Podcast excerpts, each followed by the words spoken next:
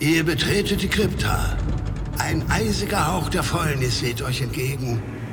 Aus uralten Sarkophagen erheben sich bedrohlich laut zwei in Lumpen gehüllte Gestalten. Würfelt Initiative und stellt euch den Gruftschrecken.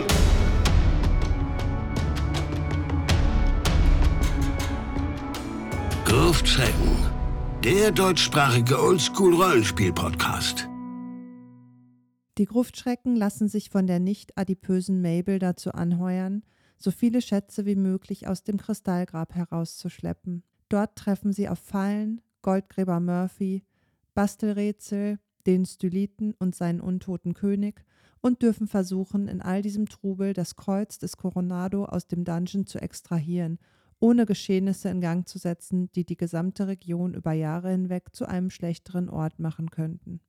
Willkommen zu dieser Gruftschrecken-Folge, in der Moritz und ich uns in das kristallene Grenzgebiet und damit in eine Welt abgefahrener Illustrationen wagen. Wir sprechen heute über Tomb Robbers of the Crystal Frontiers, ein Abenteuer von Gus L. für Old School Essentials. Das Abenteuer ist für vier bis sechs Einstiegscharaktere der Stufe 1 designt worden und im Vorwort erfahren wir, dass es einen Hauch von Western-Charme versprühen soll, indem es nicht mit den Standard-Fantasy-Tropen arbeitet und dass es einen Fokus auf Exploration setzen möchte. Und und wir bekommen hier noch ein bisschen mehr geliefert als nur ein Abenteuer, denn wir bekommen auch ein kleines Stadt- und Wildnis-Setting sowie ein weiteres kleines Abenteuer, worüber wir euch im Laufe dieser Folge natürlich mehr erzählen werden. Und wie man dieses Buch benutzt, darüber wird uns jetzt der heisere Moritz etwas erzählen können. Wie man dieses Buch benutzt. Und eigentlich steht da nicht viel dazu drin. Das ist irgendwie leicht missleitend, wie wir Engländer sagen.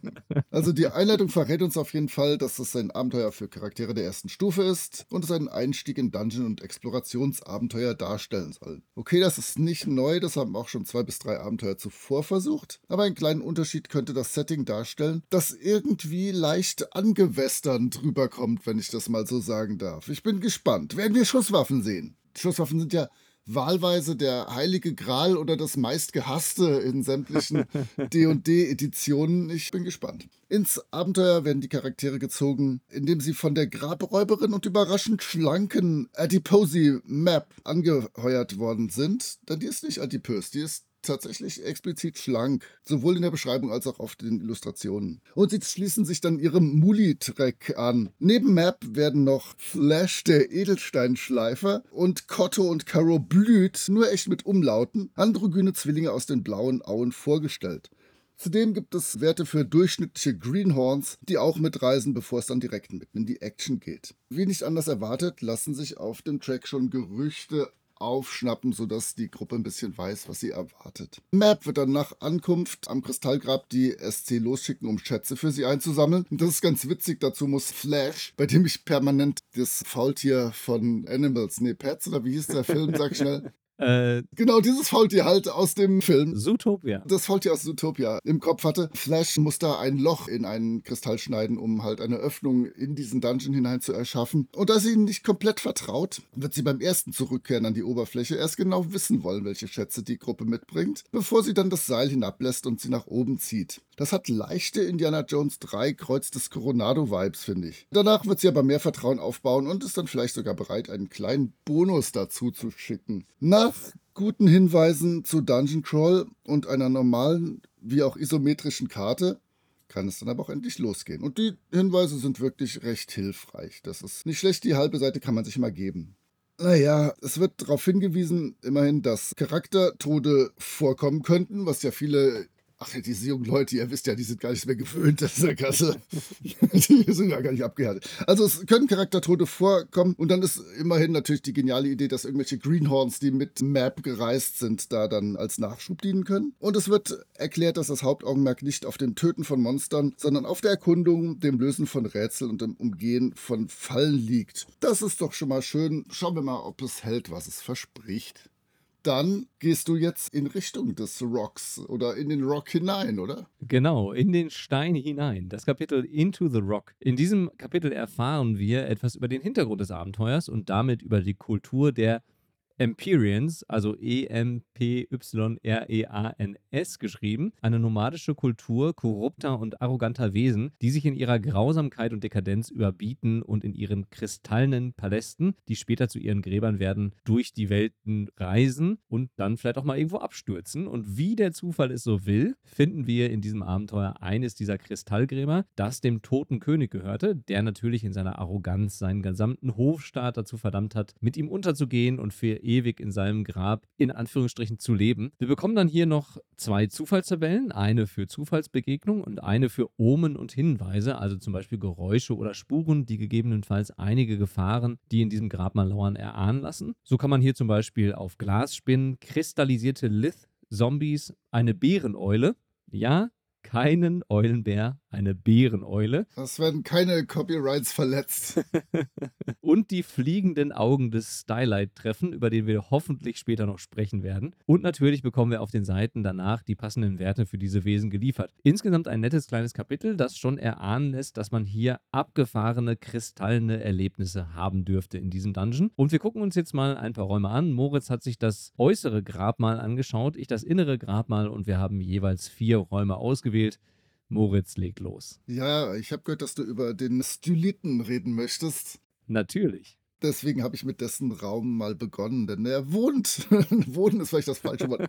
Er befindet sich meistens in Raum 9, dem Grab des Styliten. Und dieser Raum ist cool. Er wird betreten durch einen Kriechgang. Das heißt, wir haben da schon die ganze Abenteurerinnengruppe, die halt nur hintereinander kriechend überhaupt in diesen Raum gelangen kann. Dann haben wir einen sehr schönen Kontrast zwischen dem hellen Milchkristall der Wände und dem schwarzen Wasser, das den kompletten Boden bedeckt. In der Mitte des Raumes ragt eine Kristallsäule aus dem Wasser, auf der eine in verrottenden Goldbrokat gekleidete Gestalt sitzt. Feuerkugeln umfliegen seinen Kopf. Das ist schon einfach ein schönes Bild. Was echt sehr ungemütlich ist, ist, dass das Wasser dir Schaden zufügt, wenn du dann da drin rumschwimmst. Außerdem besteht die Chance, wobei Chance da vielleicht das falsche Wort ist, die Möglichkeit, dass du ertrinkst. Auf dem Podest ist nur ein Platz für eine Person, aber selbst um dahin zu kommen, müsste man erstmal irgendwie den Styliten darunter bewegen. Und es gibt einen kleinen kleinen Vorsprung hin zu Raum 7, auf dem eine weitere Person stehen kann. Aber sonst, ja, muss man da halt irgendwie rumpaddeln, falls mehr als eine Person aus der Gruppe in den Raum wollen. Ja, und dann könnte man sich mit diesem Styliten unterhalten. Aber zu dem kommen wir tatsächlich später noch, denn in dem Anhang, den ich euch kurz vorstelle, werden die einzelnen, ja, sagen wir, Machtgruppen dieses Dungeons besprochen. Da darf dann auch Benjamin endlich was zum Styliten sagen, an dem er einen Narren gefressen zu haben scheint. Wir werden nachher noch bei den Illustrationen, glaube ich, noch darüber sprechen müssen und auch bei den Zufallsbegegnungen können können einem die Augen des Styliten begegnen. Also von daher ein wirklich abgefahrener Charakter, ein abgefahrenes Monster.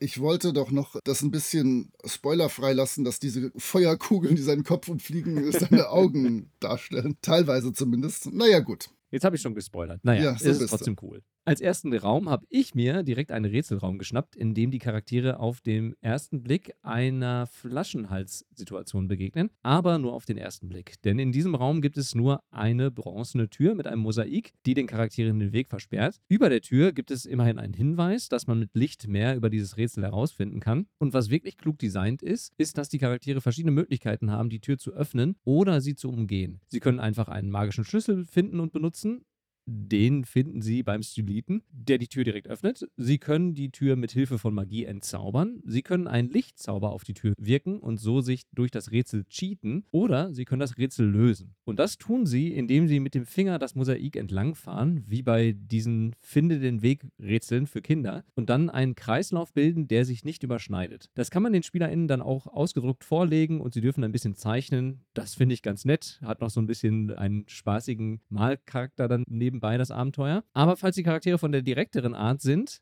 können sie auch einfach die Wände neben der Tür durchbrechen mit roher Gewalt, was hier als valide Option geschildert wird, natürlich mit der Gefahr, wandelnde Monster anzulocken. Und dann gibt es auch noch eine Geheimtür, um dieses Rätsel möglicherweise zu umgehen. Also man sieht, der Autor hat sich hier klug überlegt, wie so eine Rätseltür eben nicht zum Flaschenhals werden kann. Dann gibt es in dem Raum noch Kupferkessel in Form von vierarmigen Affen, in denen Räucherwerk liegt, das die Charaktere verbrennen können, um kristallene Visionen zu erhalten und dann gegebenenfalls ihre Weisheit steigern zu können, wenn ihnen ein Rettungswurf misslingt. Das finde ich abgefahren, bringt ein bisschen weirdes Element rein, ist cool und insgesamt gefällt mir dieser Raum wirklich gut. Ja, Mein nächster Raum ist das Prismagrab und hier sind in den Boden in Mustern unzählige Kristalle eingelassen. Unter einigen befinden sich aber leider Druckplatten, die Fallen auslösen. Diese kann die Gruppe umgehen, indem entweder sie ein Rätsel löst, auch hier wieder auf einen anderen Raum bezogen, ganz nett. Man könnte aber auch einfach oldschoolig den Boden sorgfältig abtasten. Oder du könntest den Styliten fragen, der auch hier die Information hat, wie man sich durch diesen Raum bewegen muss. Und an spätestens dieser Stelle ist mir dann die wunderbare Werbung in den Kopf gekommen. Wenn es nicht mehr geht, geht's mit Stylit. Also Zylit zu Hause googeln und wahrscheinlich hört sich das heiser noch viel schlechter an, wo ich ohnehin schon nicht sehen kann. Dann müsst ihr jetzt durch. Und dann sind in die Wände dieses Raums fünf Särge eingelassen. In vieren davon befinden sich Leichname, die nach Öffnen des Sarges dann recht flott vermodern. Im letzten findet sich dann die Schläferin oder auch Turvia von der Roten Sphäre, eine wirklich, wirklich mächtige Magierin, mit der die Gruppe sich nicht anlegen sollte. Und wenn, sollten sie vorher gute Pläne geschmiedet haben. Ah ja, Schätze gibt es auch noch in den Särgen. Nichts Tolles, aber verdammt teurer Kram. Und ich denke, da könnten schon die ersten Stufenaufstiege hageln für eine erste Stufegruppe. Also läuft. Nur halt, ja, man muss da erstmal hinkommen, ohne von den Fallen zertrümmert zu werden. So viel zum Prismagrab. Ich habe ein weiteres Grab, und zwar das Grab der Verräter. Denn in diesem Raum, den ich mir ausgewählt habe, können die Charaktere auf große, vielfarbig pulsierende Kristalle treffen, aus denen sie leise Schmerzensschreie hören können. An den Wänden können sie außerdem Reliefs sehen, die EmpyreanerInnen dabei zeigen, wie sie diverse Verbrechen begehen. Und genau diese verräterischen EmpyreanerInnen bzw. ihre Seelen sind in den Kristallen eingesperrt. Und sollte jemand auf die Idee kommen, die Kristalle zu berühren, muss der Charakter einen Rettungswurf gegen Zauber bestehen. Und falls er den nicht besteht, nistet sich der Geist im Gehirn des Charakters ein und stellt absurde Forderungen. Zum Beispiel sich bis zum Erbrechen mit Süßigkeiten vollzustopfen, sein Vermögen zu verprassen oder gefährliche Fallen genau zu untersuchen. Man muss diesen Forderungen nicht nachgehen oder nachgeben, aber wenn man es nicht tut, leidet man zum Teil unter echt fiesen Konsequenzen und Nachteilen. Zum Beispiel hört man die ganze Zeit das Weinen des Kindes, das nach Süßigkeiten schreit, was sich dann auch in regelseitigen Nachteilen äußert. Denn jeder Kristall und jeder Geist bringt seine eigene Persönlichkeit mit sich und das kann man dann auf der entsprechenden Zufallstabelle auswürfeln. Man kann diesen Geist dann aber auch mit Hilfe eines Fluchbrechenzaubers aus dem Körper des jeweiligen Charakters wieder entfernen. Ich finde, das ist eine wirklich abgefahrene Idee für einen Raum mit einer tollen Zufallstabelle für die Geister und deren Forderungen und Effekte. Gefällt mir auch richtig gut. Ja, da kommen wir bei meinem übernächsten Raum zu, dass hier sehr schöne Zufallstabellen drin sind. Mein nächster Raum ist das Lager von Merkway. Das ist eine, ich sage immer Goldgräber. Ich habe permanent Goldgräber im Kopf, wenn ich das lese. Eine Goldgräber-Expedition. Kristallgräber. Eine Edelsteinräuber-Expedition, der wir mit der überhaupt nicht adipösen Map folgen. Und hier finden sich dann in diesem Raum die Leichen von Merkway, dem Edelsteinräuber und zwei seiner Männer. Natürlich bleiben sie nicht lange Leichen, denn es handelt sich bei ihnen um zwei Lith-Zombies und Merkway hat sich in einen Lith-Gruftschrecken verwandelt. Wir wissen, alles ist besser mit Gruftschrecken. Yeah schrecken. Und auch wenn ich alles andere zu diesem Abenteuer vielleicht später sagen mag, dafür hat es sich natürlich gelohnt. Die drei verteidigen ihr altes Lager bis zum Tod oder so, ich weiß nicht. Und in der Tat gibt es hier dann neben klassischem Goldgräber, Edelstein, Räuber, ihr wisst schon, Equipment, sogar einen gut verborgenen Okulit. Und zwar von ordentlicher Größe. Merkway. Ich mag ihn irgendwie. Der hat irgendwie was von Fuzzi und dem Peitschenhain. Ich weiß auch nicht. Sehr sehr lieb. Aber wirklich, wenn ich mir aber diesen kompletten Kristallkomplex vorstelle, ist es halt was völlig anderes. Aber ich habe irgendwie die Hälfte der Zeit beim Lesen so bärtige amerikanische Typen mit verlotterten Klamotten und zauseligen Bärten im Kopf, die irgendwie irgendwo nach Gold suchen. Ich glaube, so um ein Mini-Fazit vorwegzunehmen, das könnte halbwegs interessant sein, diese beiden Komponenten irgendwie gleichzeitig in den Schädeln der Gruppe der SpielerInnen zu verankern. Naja, das könnte funktionieren. Bei mir wahrscheinlich nicht. Ich bin zu schlechte Spielleitung, aber gute Leute kriegen das hin. Okay, ich mache mal weiter mit dem Grab der Adligen. Und ich muss zugeben, dass ich mir diesen Raum vor allem wegen seiner Illustration ausgewählt habe, die den Dämon zeigt, der hier auf die Charaktere lauert, falls sie den siebten von acht Kristallsärgen aufbrechen, die hier im Raum zu finden sind. Und falls sie das tun, erscheint reif auf den Augen der toten Heiligen, wie er sich selbst nennt. Ein Dämon, der aussieht wie eine Silhouette, durch die man in die Sternleere starren kann. Die Illustration hilft hier wirklich, sich diese Beschreibung vorzustellen. Und das Schöne ist, die Charaktere müssen diesen Wächtergolem gar nicht bekämpfen, sondern er gibt sich auch damit zufrieden, wenn die Charaktere die gestohlenen Gegenstände wieder zurücklegen. Und eine Seele eines Charakters verlangt er auch noch. Das sollte ja kein Problem sein. Ja, kriegt man hin. Wodurch die Charaktere zwar nicht mehr wiederbelebt werden können oder der entsprechende Charakter nicht mehr wiederbelebt werden kann, falls er oder sie stirbt und was ein 1w6 Charisma-Punkte kostet. Aber hey, dafür muss man nicht gegen den gigantischen Dämon kämpfen. Keine schlechte Idee. Und solange er nicht sein Lachen verkaufen muss, geht's. Richtig. Es gibt dann noch eine Liste für den jeweiligen Inhalt der Kristallsärge, die von vielen Schätzen bis zu echt fiesen Flüchten reicht, die dafür sorgen, dass man eine Zeit lang immer maximalen Schaden bekommt. Aber auch hier ist das wieder ein Raum mit abgedrehten Ideen und einer Begegnung, bei der man einen Kampf durch Rollenspiel vermeiden kann. Ich habe mir den Spiegel der Vergangenheit angesehen und der hat mir auch ausgezeichnet gefallen. Denn im Boden dieser Kaverne werden immer wieder Szenen aus dem Thronraum gezeigt, und zwar Szenen aus der Vergangenheit. So entspinnt sich hier die Geschichte des gesamten Grabkomplexes. Also wenn ich mir genügend dieser uralten Szenen ansehe als Gruppe, kann ich das wirklich so ein bisschen zusammenbauen, was hier passiert ist. Das ist sehr, sehr clever gemacht. Es besteht allerdings permanent das Risiko, durchzudrehen, verletzt zu werden oder zu eigenartigen Handlungen gezwungen zu werden. Auch hier wieder, also der Raum ist so ungefähr eine Seite lang geschildert und dann gibt es eine Seite mit Tabelle was ich sehen kann und was passieren kann, wenn ich nicht genügend Zeit zwischen meinen ganzen Sichtungen habe. Auch sehr schön, kleiner, netter Mechanismus und Tabellen, um sowas zu regeln, sind immer gut. Sehr schön, der Spiegel der Vergangenheit. Ich habe da noch den letzten Raum des Dungeons ausgewählt und in diesem letzten Raum des Dungeons gibt es tatsächlich keinen Endboss, der hier auf die Charaktere auf seinem Thron sitzend wartet, sondern einen echt fiesen Fallenraum, der aber mit der Person, die auf dem Thron sitzt und wartet, verbunden ist. Denn solange Gewicht auf dem kristallenen Thron liegt, gibt es hier eine Art Laserabwehrsystem, das die Charaktere zerschneidet, sobald sie den wunderschön mit Einlegearbeiten versehenen Boden berühren. Sie müssen also irgendwie diese Falle umgehen. Und auch hier gibt es viele Möglichkeiten. Sie können die Wände entlang klettern, über den Boden schweben, den toten König vom Thron schubsen oder ihn da herunterangeln oder ihn irgendwie auf die Ferne zerstören. Und wenn sie das schaffen, gibt es immerhin seinen Goldschmuck und seine Kristallkugel, die die Charaktere dann erbeuten können. Und die sind immerhin 11.000 Goldmünzen wert. Es lohnt sich also, diese Falle zu überwinden. Ein kluger und durchdachter Fallenraum, relativ klassisch, aber hat mir trotzdem gut gefallen. Mhm. Wenn wir dann das Abenteuer abgeschlossen haben, gibt es auch noch einen kleinen Abschnitt, der so ein bisschen weiterdenkt. Was könnte passieren, wenn das und das passiert ist? Und der beginnt damit, dass darauf hingewiesen wird, dass ich die Gruppe doch bitte ergebnisoffen in den Komplex schicken soll. Ja, wäre als Hinweis vielleicht in der Einleitung auch ganz sinnvoll gewesen. aber die Idee, darauf hinzuweisen, ist schon ganz gut, dass halt wirklich die Spielleitung weiß, ich will hier nicht irgendeine Geschichte erzählen ich habe Fraktionen, ich habe Räume, ich weiß, was passieren könnte. Schauen wir doch einfach mal, wie die Gruppe das Abenteuer zum ihren macht. Dann gibt es mehrere Optionen, wie die Gruppe im Anschluss zu Map stehen könnte, je nachdem, ob sie sie hintergangen haben, ob sie stabil geliefert haben, wie wir Jugendlichen sagen. Also zu Map gibt es da mehrere Optionen. Dann wollen wir doch hoffen, dass die Schläferin nicht in die Stadt Scarlet oder nach Scarlet Town, wie wir Westernleute sagen, gelangt. Und wir wollen hoffen, dass der Stylit vielleicht besser nicht den König wiederbelebt. Das wäre vielleicht auch nur so ein halb gutes Ergebnis. Das könnte in den nächsten Jahren zu Problemen führen. Aber sei es wie es sei,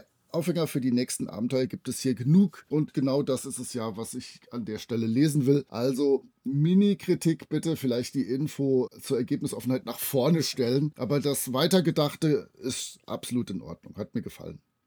Gut, dann haben wir noch in diesem Abenteuer ein paar Appendices, denen wir uns noch widmen wollen. Und ich habe mir Appendix A angeguckt und dieses Kapitel ist beschrieben mit dem Wort Okolit. Und in diesem Zusatzkapitel erfahren wir etwas darüber, wie man die Kristalle, die man in diesem Dungeon finden kann, bearbeiten oder weiterverarbeiten kann. Oder wie man aus den Okoliten, den magischen Kristallen, Zauberslots zurückgewinnen oder sie benutzen kann, um Zauber mit einer höheren Stufe zu wirken. Das ist auf jeden Fall eine ganz nette Regelergänzung. Vor allem gibt es hier aber Regeln für die Kristallvergiftung, die durch den Kristallstaub entstehen kann. Und diese Folgen sind wirklich unangenehm, denn immer wenn man dem Staub ausgesetzt ist, würfelt man mit 3w6 und versucht den Konstitutionswert zu unterwürfeln. Gelingt das nicht, so steigt die Stufe der Kristallvergiftung um 1. Zu Beginn ist es noch nicht so wild, denn man weint nur kleine Kristalle oder ja, der eigene Schweiß kristallisiert. Das ist noch okay. Beim Laufen ist aber auch das unerfreulich.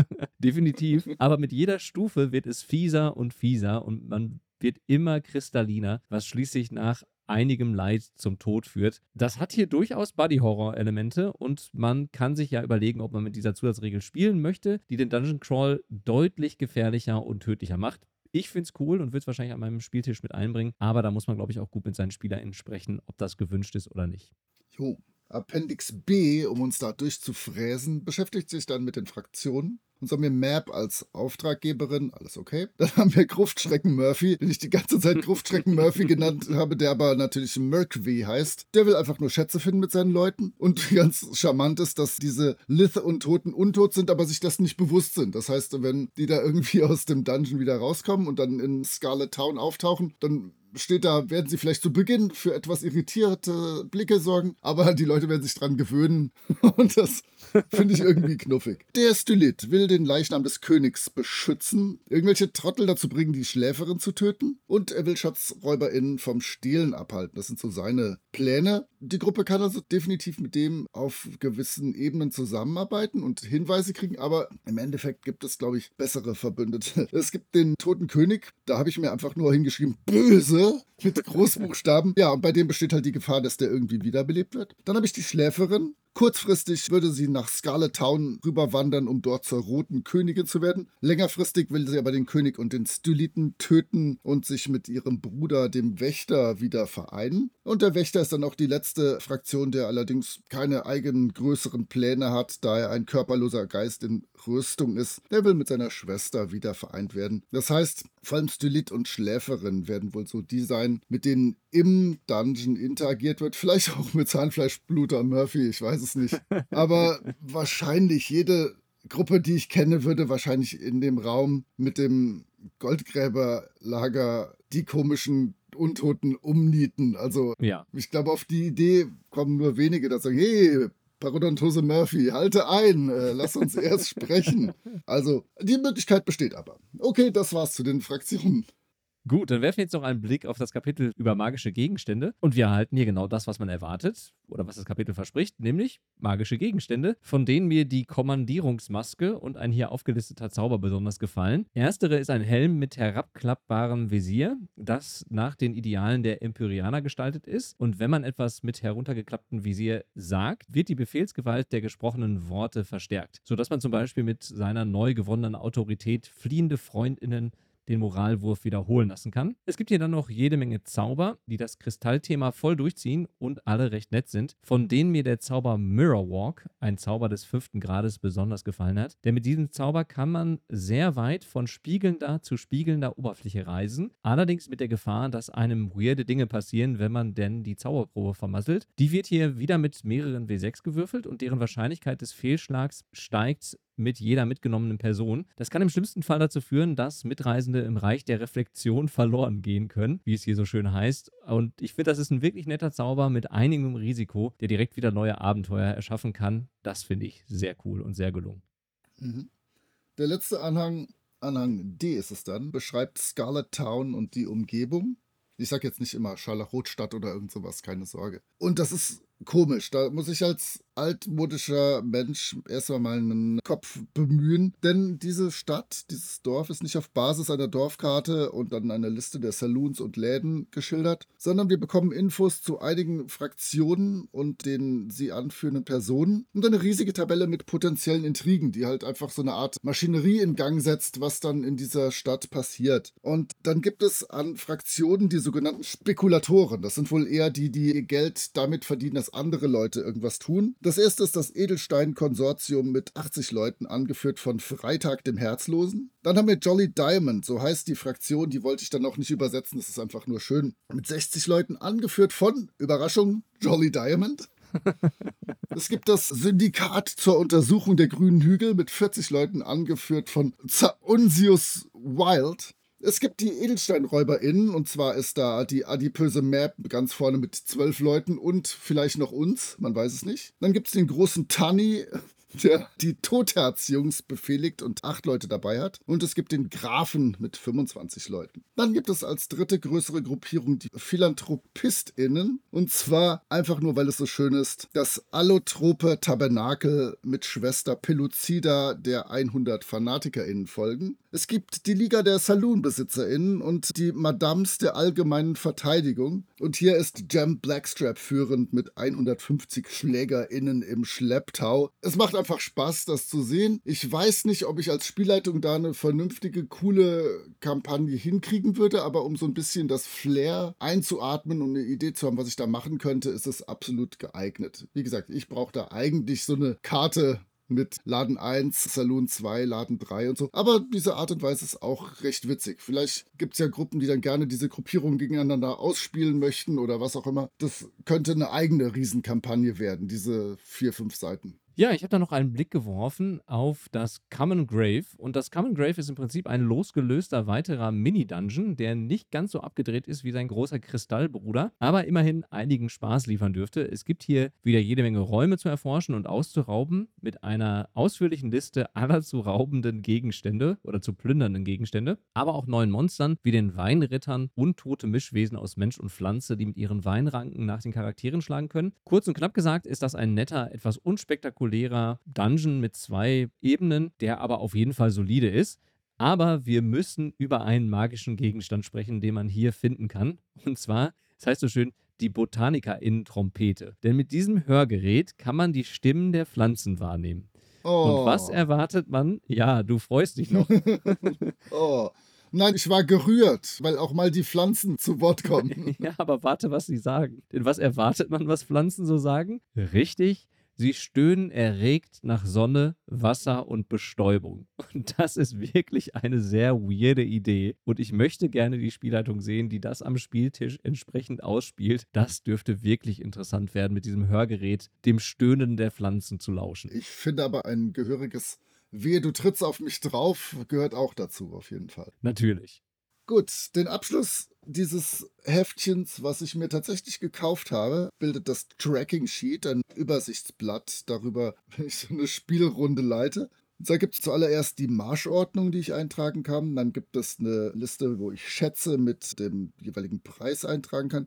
Es gibt einen Zeitanzeiger zum Abstreichen, das ist sehr gut und sehr praktisch. Also für die ersten drei Sachen würde ich mir den schon direkt klauen. Und dann gibt es hier aber eine Tabelle, wo die Verbindungen der einzelnen Fraktionen geschildert werden, wie sie zu Beginn sind. Und dann kann ich da verändern, wie sich das im Laufe des Spiels verändert. Je nach Handlung der Charaktere und was passiert, mit wem sie sich verbünden, gegen wen sie sich zusammenschließen. Das ist verdammt cool. Aber wäre halt nichts, was ich allgemein benutzen könnte. Aber die oberste Hälfte von diesem Tracking Sheet lässt sich durchaus stehlen für jedes andere oldschoolige Spiel.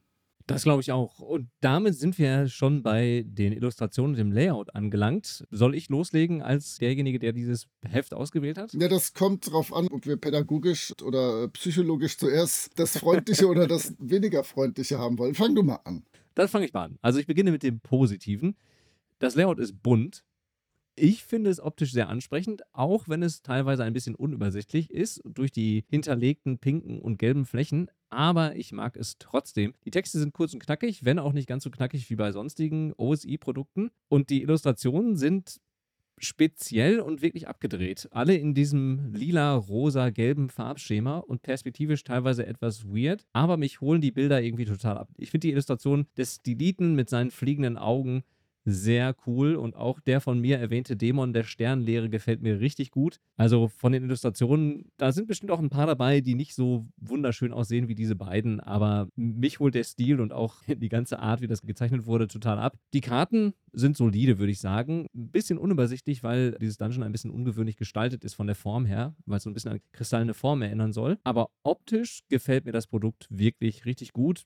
Es ist mal was wirklich anderes und vermittelt gut die Weirdness des Kristallpalastes, glaube ich. Ach ja, und wir müssen noch ergänzen, es ist zweispaltig, aber wir können, glaube ich, nicht davon sprechen, dass es klassisch ist, oder? Nein. Also ja. Ja, es ist zweispaltig und ja, es ist nicht klassisch. Ich könnte vielleicht zu deinem Freund im Stiliten noch sagen, dass da eigentlich ganz witzig ist, habe ich eben nicht erwähnt. Sollte die Gruppe mit dem zusammenarbeiten, zumindest für eine gewisse Zeit, dann schickt er ihnen halt seine Augen mit, was dann immer nebenher fliegt. Das kann er auch tatsächlich kämpfen und handeln und Dinge tun. Finde ich ganz cool. Ja, das war jetzt der positive Teil. Es sieht anders aus. Das ist vielleicht auch positiv. Aber ich fand das ganz, ganz grauenhaft. Ich konnte das fast überhaupt nicht lesen. Geschenkt, keine Vorlesetexte. Ich werde es noch nicht mal erwähnen. Aber ich fand das fürchterlich. Ich mochte eigentlich die Karten, gerade weil die einmal in isometrisch und einmal in klassischer Ansicht waren, sodass ich mir das wirklich gut vorstellen kann, wie das alles zueinander gelegen ist. Aber ich finde die Illustrationen nervig, ich finde das Layout fürchterlich, ich finde das ist unfassbar unübersichtlich und das hat mir wirklich, wirklich keinen Spaß gemacht. Ich hatte mir das zuerst ausgedruckt in schwarz-weiß. Das war fast noch erträglicher als jetzt das teure bunte Moped, was ich mir gekauft habe. Ja, echt ganz schwierig. Es will halt edgy und anders sein und so. Und dafür bin ich noch nicht bereit. Da muss ich vielleicht noch zwei, drei Jahre Gruftschreckenfolgen machen. Sorry, das hat mich angefressen. Kann ich auch total verstehen. Ich glaube, das ist so ein Design und vom Layout und von den Illustrationen her, entweder mag man das und es spricht einen an oder man findet es einfach nur abstoßend. Aber ist ja schön, dass wir zumindest beide Seiten hier zumindest einmal vertreten können im Podcast. Ja. Kommen wir zum Fazit. Ich hoffe, wenigstens inhaltlich schneidet es ein bisschen besser bei dir ab. Bei mir, um es mal kurz und knapp zu sagen, schneidet es wirklich gut ab. Mir gefällt's. Das Abenteuer bietet jede Menge Weirdness, Erforschung, Überraschung und Gefahr. Dann ist es auch noch mit OSI kompatibel und das spricht für mich alles dafür, das Abenteuer spielen zu wollen. Ich weiß nicht, ob ich dieses Goldgräber-Innen- und Western-Feeling bräuchte. Wahrscheinlich würde ich den Kristallpalast einfach so in irgendein Abenteuer einbauen, aber das Abenteuer liefert wirklich viel für seinen schmalen Preis und man kann damit sicherlich viele abgedrehte Spielabende verbringen. Von mir gibt es also eine klare Empfehlung. Jetzt darfst du anfangen zu meckern. Ah, das will ich eigentlich gar nicht. Das ist ein durchaus gutes, modernes Abenteuer, was absolut viel richtig macht. Ich mag sehr die vielen Zufallselemente. Ich mag, dass sehr viele Dinge bedacht wurden. Ich finde auch nichts richtig Schwaches. Ich wollte ja gucken, ob es Rätsel und Fallen und Interaktion bringt. All das ist drin. Also es hat nicht zu viel versprochen. Vielleicht noch, um einen Zwischenabschluss zu machen. Es gibt keine Schusswaffen. Ich habe vergebens gewartet. Und jetzt kommt das Aber. Das hat mich überhaupt nicht angemacht. Ich habe ja einen Teil von Deadlands Hölle auf Erden übersetzt. Und das schlug für mich in eine ähnliche Kerbe, so von dem, wie es sich in meinem Kopf angeschaut hat. Aber das fand ich viel, viel stärker und viel abgefahrener, auf eine andere und spannendere Weise abgefahren. Es ist ein super Abenteuer wahrscheinlich, aber ich würde es echt noch nicht mal mitspielen wollen, wenn das auf irgendeinem Discord angeboten würde. Ich kann nicht den Finger drauf legen, also es tut mir leid. Guckt es euch wahrscheinlich selber an. Das hat mich einfach nicht angemacht. Sorry, GrabräuberInnen der Kristallgrenze. Es tut mir leid, Jungs und Mädels und alle anderen. Das ist nicht meins. Ja, ist ja auch vollkommen in Ordnung, dass du sagst, das ist nicht deins. Geschmäcker sind ja zum Glück verschieden. Ihr könnt es euch ja mal einfach angucken. Das PDF ist relativ günstig zu haben. Die gedruckte Variante ist auch definitiv erschwinglich. Also, wer da mal einen Blick reinwerfen wollen sollte, dann verlinken wir natürlich sowohl die PDF als auch die gedruckte Fassung. Und damit sind wir schon wieder am Ende unserer Folge angekommen. Und wir werden uns dann beim nächsten Mal hören. Ich weiß aus dem Kopf nicht, worüber wir beim nächsten Mal sprechen werden. Ihr habt alle Glück, ich auch nicht. Aber es wird vermutlich was Altes und Langweiliges werden, was mein Kopf verarbeiten kann. nicht so bunt und wild. Ja. Also, damit verabschieden wir uns für heute aus dieser Folge und hören uns beim nächsten Mal. Macht's gut. Ciao. Tschüss.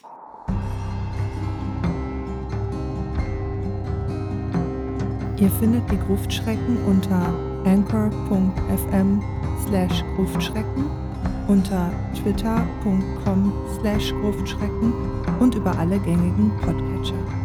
Vielen Dank an Sascha von Yellow King Productions für die Produktion des Intros.